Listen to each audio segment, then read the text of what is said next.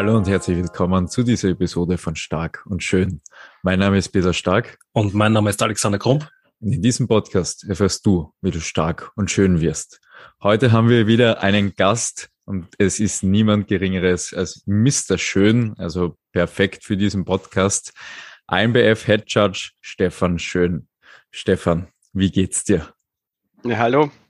Danke mal für die Einladung. Also mir geht's relativ gut. Ich bin jetzt in der Peak Week für den nächsten Wettkampf. Also ich bin schon leicht durch heute am Abend. Aber ich muss ehrlich zugeben, es ist eigentlich alles noch in Ordnung bei mir. Sehr, sehr gut. Das ist jetzt dann, also die Zuschauer und ZuhörerInnen äh, wissen ja, dass das jetzt dann ein zweiter Wettkampf ist, weil wir beim letzten Mal schon etwas gespoilert haben, dass du bei der NPC Austria auch am Start warst und da ja auch insgesamt sehr, sehr erfolgreich warst. Und das ähm, ist jetzt welche Show genau und was ist da dein Ziel quasi davon? Also ich werde eine Reise antreten, auch mit dem Peter, zusammen mit dem Andreas, mit einer Nanne, unserem Gesamtsieger von 2019. Und wir sind bei der FCFN. Das ist ein Pro Cup in Italien, in Bologna. Und da werden wir sie mal auf der Bühne messen dürfen in der Bodybuilding-Klasse und eventuell sogar in der Classic Physik. Also das könnte noch zutreffen, auch für mich. Das wird ja ein sehr spannender Trip werden. Freue mich auch schon sehr drauf. Ähm, hast du dir da irgendwelche Ziele gesteckt für diesen Wettkampf oder ist es auch noch eher ein weiterer äh, so Wettkampf in der Saison einfach für dich? Also grundsätzlich will ich den Wettkampf einmal mitnehmen. Ähm, wir werden da aus, im Sinne der AMBF hinreisen. Wir wollen da Kontakte knüpfen. Die FCFN ist ein Kooperationspartner oder gehört auch unter oder gehört unter den Dachverband der DFEC. Wir sind ja da komplett frei und kooperieren da mit der DFEC zusammen. Und das ist eine gute Plattform, dass man da wieder mal, ich sage mal, sie wegen europäisch zusammenschließt und vielleicht kommen da auch coole Events noch in der Zukunft heraus. Persönlich als Wettkampfathlet habe ich mir halt vorgenommen, es ist halt für mich eigentlich eine ungeplante Warm-up-Show. Es ist auch gut in den Kalender reingepasst und ich mich halt einfach nochmal mein Posing verbessern. Das war bei der NPC jetzt noch nicht so auf Stand, wo ich nachher auf den Fotos gesehen habe. Aber es wird ein cooles Event für uns alle, glaube ich. Definitiv. Also ich bin da gespannt, wer dort auch alle eben vor Ort sein wird, weil tatsächlich hatte ich die Show auch so ähm, nicht wirklich am Radar. Also ich wusste, dass es den Verband gibt, quasi den ähm, TFSC Ableger nenne ich ihn mal oder beziehungsweise ähm, TFSC jetzt, jetzt nicht mal Amateurshow, weil es ja auch einen Profi-Wettkampf gibt. Ähm, aber ich hätte tatsächlich noch nie irgendwie sonst was davon mitbekommen, dass irgendwer aus Österreich oder Deutschland dorthin gereist wäre. Deswegen bin ich dann sehr, sehr gespannt, was ihr zu berichten habt. Und du hast das eh schon angesprochen, es ist jetzt ein weiterer Wettkampf auf deiner Wettkampfreise in diesem Jahr. Was steht dann sonst noch alles so? Also das nächste, was dann auf dem Plan steht, da bin ich dann aber vor der, also nicht auf der Bühne, sondern vor der Bühne und werde judgen bei der AMBF. Auf den Event freue ich mich schon richtig. Also das wird richtig eine coole Sache. Selber stehe ich dann auf der Evo Classic dann noch auf der Bühne und als vermutlich oder vermeidlichen Abschluss werde ich die Europameisterschaft in der PNB nochmal einen Profi-Wettkampf bestreiten. Schauen wir mal. 2019 wurde ich Dritter. Schauen wir mal, ob ich mich da nochmal in die Top 3 positionieren kann. Das wäre das große Ziel. In welchen Klassen wirst du dann an den Start gehen? Weil die ähm, deine Fans werden auf jeden Fall wissen, dass du ja sowohl im Bodybuilding als auch in der Classic schon gestartet bist. Das heißt, da ähm, hast du eh gesagt, dass vielleicht bei der ähm, jetzt dann nächstes Wochenende vielleicht auch ein Doppelstart wieder wird was, glaube ich, alle natürlich freuen würde, wenn wir da von dir einfach auch nochmal mehr Bühnenbilder bekommen, beziehungsweise du auch selber mehr Stage-Time hast, wie sie auch bei der NPC der Fall war. Ähm, das heißt, gib mir nochmal kurz so Insights, wo du vielleicht bei der EBO an den Start gehen wirst, wo du eben bei der IMBA, also bei der PMBA an den Start gehen wirst. Und da werde ich dich dann auch im Anschluss nochmal kurz drüber ausfragen, weil ja dieses Jahr bei der AMBF auch das erste Mal die Classic Physik ähm, vorhanden sein wird. Genau, aber wo wirst du jetzt einmal überall in den Start, ähm, am Start sein? Also bei der Evo Classic bin ich beim Bodybuilding am Start bis 75 Kilo. Das wird sich hoffentlich ausgehen, dass ich da reinrutsche. Also es schaut jetzt gut aus. Und bei der PNB Show in Ungarn, bei der Europameisterschaft, da will ich Bodybuilding starten. Also in der INBA, PNB sehe ich mich dann in der Classic Physik dann. Generell so, was würdest du sagen, wie verläuft, weil du gesagt hast, es sollte sich bis zur Evo die unter 75 Kilogramm ausgehen. Was war so dein Stage Weight bei den vergangenen Wettkämpfen und eben wie verläuft diese Prep im Vergleich zu eben der letzten jetzt? Es ist schwierig zu sagen, wie es im Gegensatz verläuft. Die letzte Prep hat sich über ein ganzes Jahr gezogen. Ähm, ich nenne es einmal dunkle Tage, hat man auch in dieser Prep, wo man am Abend ja nur mehr froh ist, dass man sie niederlegen kann, wo der Schlaf ziemlich leidet. Die Doppelbelastung mit so einer Organisation vor einem Wettkampf, die was mir Gott sei Dank jetzt nicht so hart wie andere in unserem Team trifft, aber trotzdem ist es auch noch mehr Doppelbelastung neben der normalen Arbeit. Wir machen ja das alle freiwillig als Ehrenamt und habe sonst auch noch einen 40 bis 45 Stunden Job, je nachdem. Ist gerade eine stressige Zeit überall auf der ganzen Welt. Ja, aber dementsprechend habe ich da jetzt eine relativ gute Prep mit wenig dunklen Tagen, nenne ich es jetzt einmal. Das hört sich ja auf alle Fälle gut an. Was machst du da anders als in den vergangenen Preps, wenn du da jetzt weniger dunkle Tage hast in der Prep? Ähm, vielleicht, also ich bin umgestiegen, dass ich äh, nicht unbedingt mehr so auf ein volumenhaltiges Essen schaue.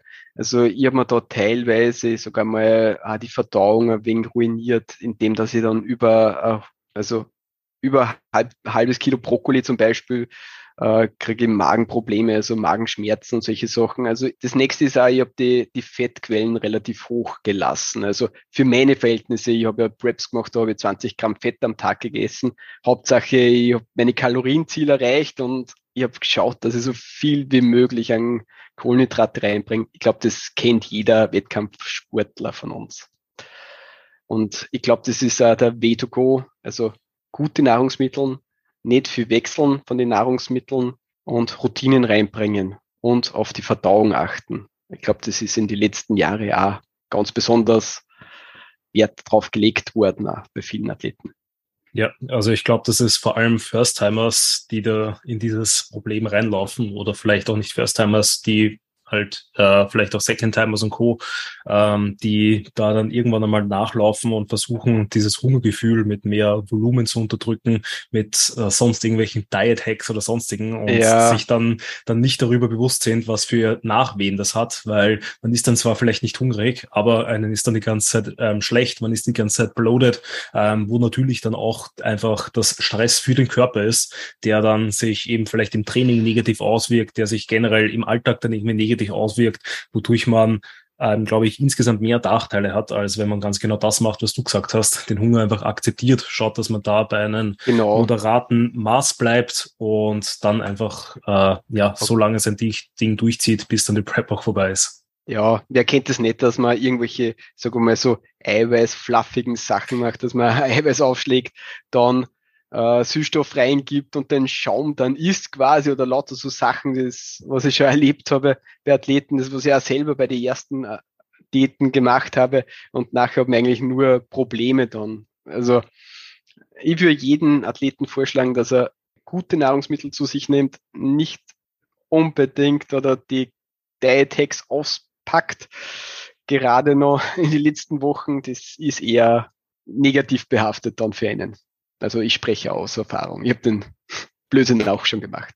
Ja, vor allem, ich glaube, man verstärkt damit eigentlich einfach nur noch mehr den Food-Fokus. Weil wenn man weiß, du hast nur deine, ähm, wie gesagt, zwölf Lebensmittel zur Verfügung, du hast nur deine drei bis vier Lebensmittel pro Mahlzeit, die du dann hast, um eben das Meal abzurunden, dann bleibt es halt auch bei dem und dann beginnst du gar nicht herum, irgendwie großartig zu schauen, wie viel weniger Brokkoli könnte ich noch essen, damit ich mir da drei Gramm mehr Flohsameln reinhauen kann, damit ich dann 100 Milliliter mehr Wasser oder sowas reinhauen kann und und und. Also was auch immer das dann ist, sondern ich glaube eben, dass man sich dadurch einfach nur mehr Stress macht, als es dann in Realität bringt. Und gerade eben auch so Spielereien mit diesen ähm, sehr, sehr low Fett oder dann plötzlich Fett komplett weglassen, weil man noch möchte, dass man ähm, da vielleicht das Defizit nochmal höher anzieht.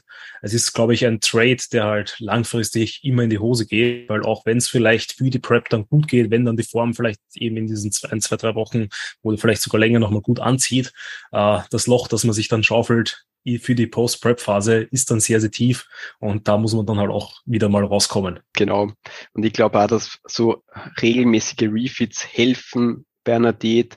Ähm, ich persönlich bin leider jetzt mit der NPC-Show und mit der Show noch in Italien jetzt da ein bisschen aus dem Schema rausgewandert, weil wir ja doch dann ein wenig anziehen haben müssen, weil das ist ja jetzt äh, acht Wochen vor meiner eigentlichen geplanten Show gewesen oder die erste Show. Das war jetzt das nicht unbedingt so gut, aber dementsprechend meine Form war jetzt nicht so schlecht für das Stadium. Form hat das sehr gut gepasst, muss man sagen. Da gibt's nichts. Genau, also ich wollte mhm. auch noch sagen, die Ergebnisse haben ja auch für sich gesprochen. Also wenn die Form ähm, nicht so gut gewesen wäre, dann hätten natürlich auch die Platzierungen und Co. anders ausgesehen. Und ähm, ich habe es heute, also ich habe heute tatsächlich auch erst auf Instagram gepostet wieder. Äh, man darf jetzt, wenn man eben so weit vor dem Hauptwettkampf oder vor den Wettkämpfen, die einem wirklich wichtig sind, auf die Bühne geht, dann nicht mit der Erwartungshaltung reingehen, dass man da dann seine, sein Peak Conditioning bringt, sondern dann soll es halt einfach eine gute, adäquate Form sein, die zu dem Zeitpunkt passt. Ähm, und dann kann man das Ganze ja nochmal für, äh, also nochmal toppen, damit es dann bei den nächsten Wettkämpfen entsprechend besser aussieht. Ja, da tut man sich halt mit ein bisschen Erfahrung deutlich einfacher. Für einen First Time ist es wahrscheinlich eine Katastrophe, wenn der nicht im Peak rausgeht auf die Bühne, weil sowieso der Druck schon relativ hoch ist und die Erwartung an sich selber wahrscheinlich hoch ist. Aber wenn man weiß, was innerhalb von drei, vier Wochen noch möglich ist, dann geht man da relaxter raus und versucht wirklich das zu genießen. Ich glaube, Peter, wir zwei haben da einen Wahnsinn Spaß auf der Bühne gehabt. so ist es. Richtig genossen. Also das war auch, muss ich sagen, ein wunderschöner Saisonauftakt, da mit Lukas mit dir auf der Bühne zu stehen und einfach das Ganze zu genießen. Und ja, hoffe, dass es ja irgendwann vielleicht wieder passiert. Und da kommt eine Frage schon einmal an dich, weil du hast ja sehr viel Erfahrung schon in dem Sport und jetzt bist du in deiner Season drinnen. Gibt es nach dieser Season noch eine Season? Sag niemals nie. Momentan würde ich mal behaupten, ähm, es wäre auch schon gut, wenn ich aufhöre, aber ich liebe den Sport und ich, ich würde mich dazu noch nicht äußern. Schauen wir mal, was noch der letzten Show noch passiert. Aber vielleicht gibt's ein Masters Comeback. Das wäre auf alle Fälle sehr erfreulich. Yes, ich habe es vorher eh auch schon ähm, angespoilert. Äh, und zwar ist es ja dieses Jahr ein besonderes Jahr, nicht nur weil es so quasi das erste, erste wirklich große Jahr nach Corona, sage ich mal, ist, weil ähm, ich glaube mal auf Holz, dass da dieses Jahr alles ruhig bleibt, auch noch in den nächsten ähm, ja, sechs bis zwölf Wochen, wie lange auch die Season dann dauern wird, ähm, sondern weil es eben jetzt auch das erste Mal die Classic Physik Kategorie bei der AMBF gibt.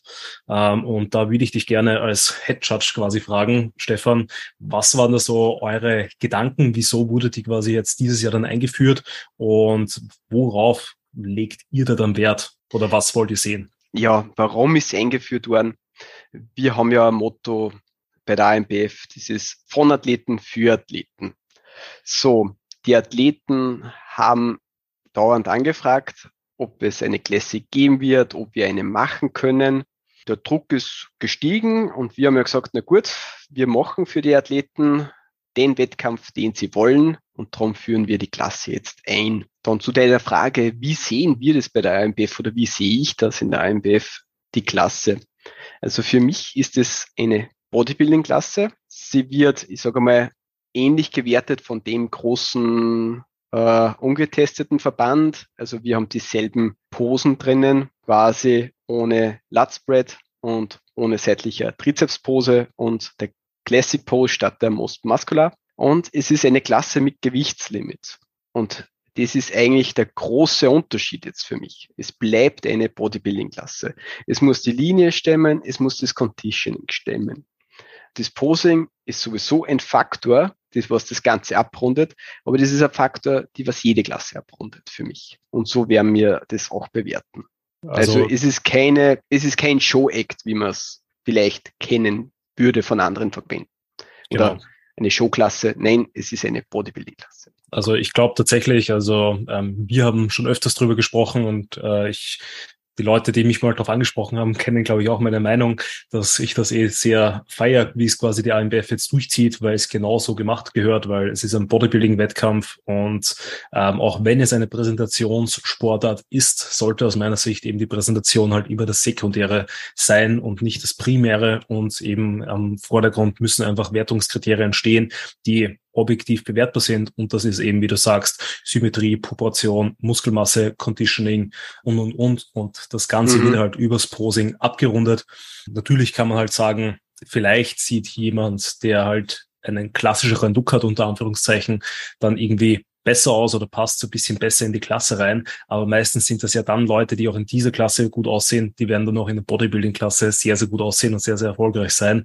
Ähm, und da finde ich sehr gut, dass es da keine zu krassen Unterscheidungen gibt und kein kein Wischiwaschi, nenne ich es einmal, so mhm. eben wie man es bei anderen Verbänden hat, dass man irgendwie dann zu, äh, irgendwie drauf pocht, dass das Conditioning deutlich softer sein muss und und und, wo man, glaube ich, jetzt in den letzten Jahren gesehen hat, dass das halt einfach ja nicht hinhaut und dann, glaube ich, eher Verwirrung bei den Athleten stiftet, plus halt einfach auch Enttäuschung, weil man das selber denkt natürlich, dass man dann vielleicht ein gutes Bild auf die Bühne stellt, aber dann sieht man doch halt ein bisschen fehl am Platz vielleicht aus. Genau, also wie gesagt, da es eine Klasse ist mit Gewichtslinie, äh, mit Gewichtslimit ist die Linie da besonders wichtig, wo, worüber wir aber bei der AMBF immer schon sehr auf die Linie und die Symmetrie achten bei unseren Bodybuilding-Klassen. Also ich glaube, für das sind wir bekannt und das ist in den letzten Jahren, seit ich auch dabei bin, so, so ein wenig durchgehend zu erkennen, hoffe ich. Ja, definitiv. Also man weiß, glaube ich, dass da die AMBF einfach Wert auf sehr schöne, ausgeglichene Athleten, ähm, also den Wert legt, wo ich halt tatsächlich auch einfach der Chor gehe, ähm, weil es eben, äh, ich weiß nicht, also mir so vorkommt, dass würden das machen Leute so ein bisschen ähm, nicht zu so feiern und sagen so, ja, die AMBF, die wertet halt mehr auf eben Linie beispielsweise, beziehungsweise eben, ich würde es halt auch eher Proportion, Ausgeglichenheit und Co. nennen, was sie aus mich äh, oder für mich einfach einen ähm, kompletten Bodybuilder ausmacht. Und ein kompletter Bodybuilder ist eben nicht einer, der halt irgendwo eine komplett krasse äh, Muskulatur, eine komplett ausgeprägte Muskulatur in einem Körperteil hat mit einem krassen Conditioning und darüber halt vielleicht so ein bisschen einen Freak-Faktor hat, sondern ein Bodybuilder ist halt für mich der, der einfach alles mitbringt und diese Mischung eben aus allen Punkten hat und nicht nur eben aus einer extrem heraussticht. Und ich glaube, wir haben es auch mit unserer Wertung auch bewiesen. Unsere Gesamtsieger der letzten Jahre haben sie auch international sehr, sehr gut oder mehr als ausgezeichnet verkauft. Und also da kann man schon sagen, das haben wir, da haben, haben, hat unser Team einen guten Job auch gemacht. Da muss ich einen Lob an unsere Jury rausgeben.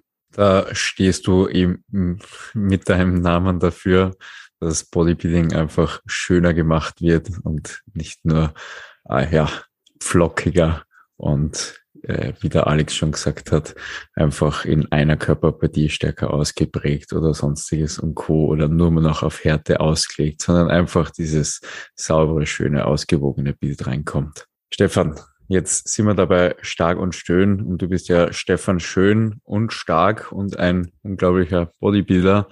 Was hast denn du für Tipps für unsere Zuhörer, damit sie auch so stark und schön werden wie du? Ja, es gibt ja keine Geheimnisse im Bodybuilding. Also das Größte ist, man muss dranbleiben. Also es ist, Bodybuilding ist ein Marathon und kein Sprint. Man muss über Jahre dranbleiben, man muss Freude dran haben.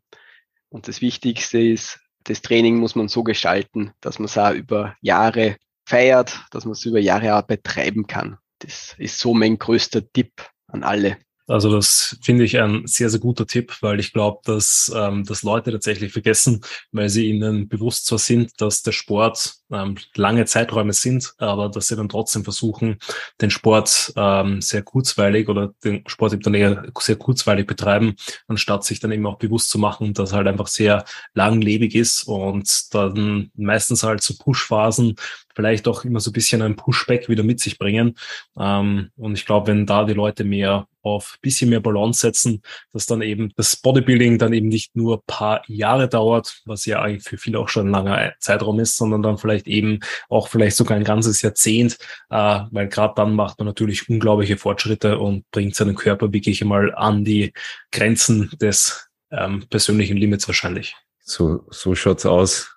Und ich glaube, mit diesen Worten können wir dann auch langsam aus dieser Episode aussteigen.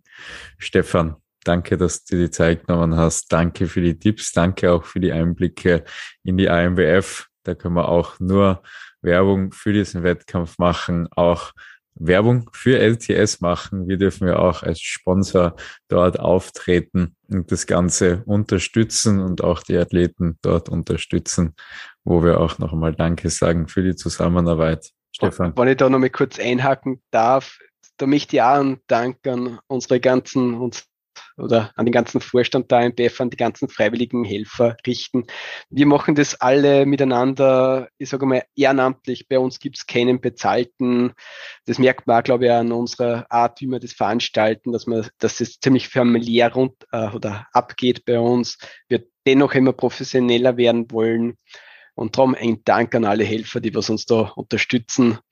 Und wenn auch unsere Zuschauer, Zuhörer, Zuschauer ist in dem Sinne nicht, uns unterstützen wollen, dann bitte schaut auf www.ambf.at und löst eine Mitgliedschaft.